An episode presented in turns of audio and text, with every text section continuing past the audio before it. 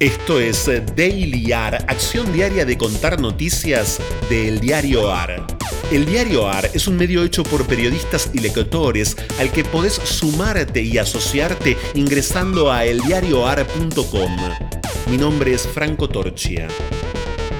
Arranca, pero arranca las ganas y arranca algunos deseos, ciertas fuerzas. No trasplanta el lunes, arranca y seca, pero empieza permite empezar.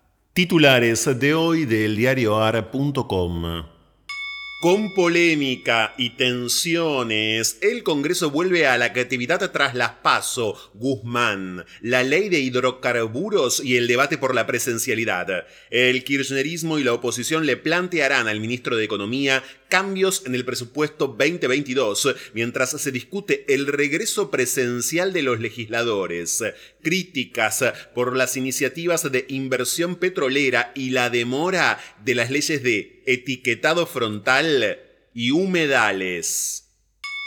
Paula Español recibe a los supermercados para controlar que la plata adicional en el bolsillo no se licúe con la inflación. La secretaria de Comercio Interior busca establecer reglas que preserven en los próximos meses la capacidad de compra. También viene reuniéndose con las empresas de consumo masivo. En junio pasado había abolido los precios máximos. El socialdemócrata Scholz se proclama ganador en Alemania con un incierto escenario para negociar un gobierno.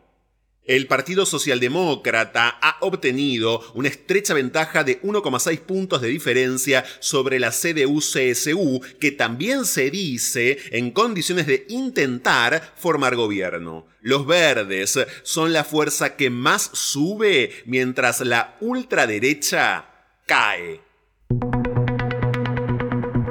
Vergüenza. Migraciones entrampadas entre dos muros.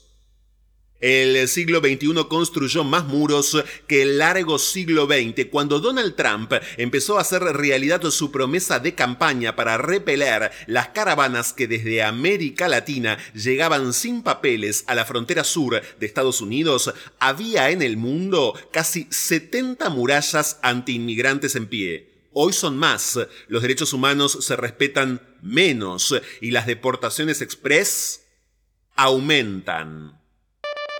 La Fiscalía investiga la violenta protesta contra inmigrantes venezolanos en Chile. El ministro del Interior de Chile, Rodrigo Delgado, en tanto, manifestó su desacuerdo con la violenta protesta, pero aseguró, vamos a seguir con los desalojos en todos los espacios públicos que se requieran y también con el plan de expulsiones de inmigrantes indocumentados que lleva a cabo el gobierno chileno el gobierno venezolano repudió las agresiones. Orgullo. Islandia quedó a un paso de ser el primer país europeo con mayoría de mujeres en el Parlamento. De todas maneras, será el país europeo con mayor participación femenina en su parlamento, con 47,6% por encima de Suecia, que ocupa hasta ahora el primer lugar con 47% según datos del Banco Mundial. Mayor participación femenina. Mayor participación femenina.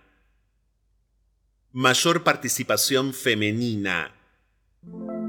Los animales que en su día utilizábamos habían empezado a matar casi todos nuestros huevos tras la implantación mucho antes de que llegaran tus ancestros, dijo en voz baja. Ya sabes todo esto, Gan. Gracias a que llegó tu pueblo, estamos reaprendiendo lo que significa ser un pueblo sano y próspero y tus ancestros, huyendo de su planeta de origen, de su propia gente, que los habría matado o esclavizado, sobrevivieron gracias a nosotras.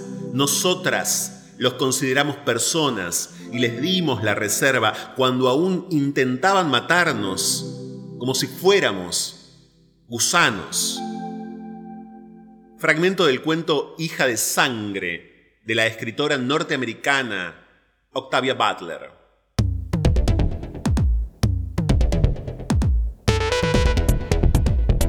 Esto fue Daily AR. Estas fueron algunas noticias de hoy. Hay muchas más y están en eldiarioar.com. Podés seguirnos en Twitter y en Instagram arroba eldiarioar. Y también en Telegram, el diario AR. Por sugerencias de textos literarios para el final, el mail es dailyar.eldiarioar.com.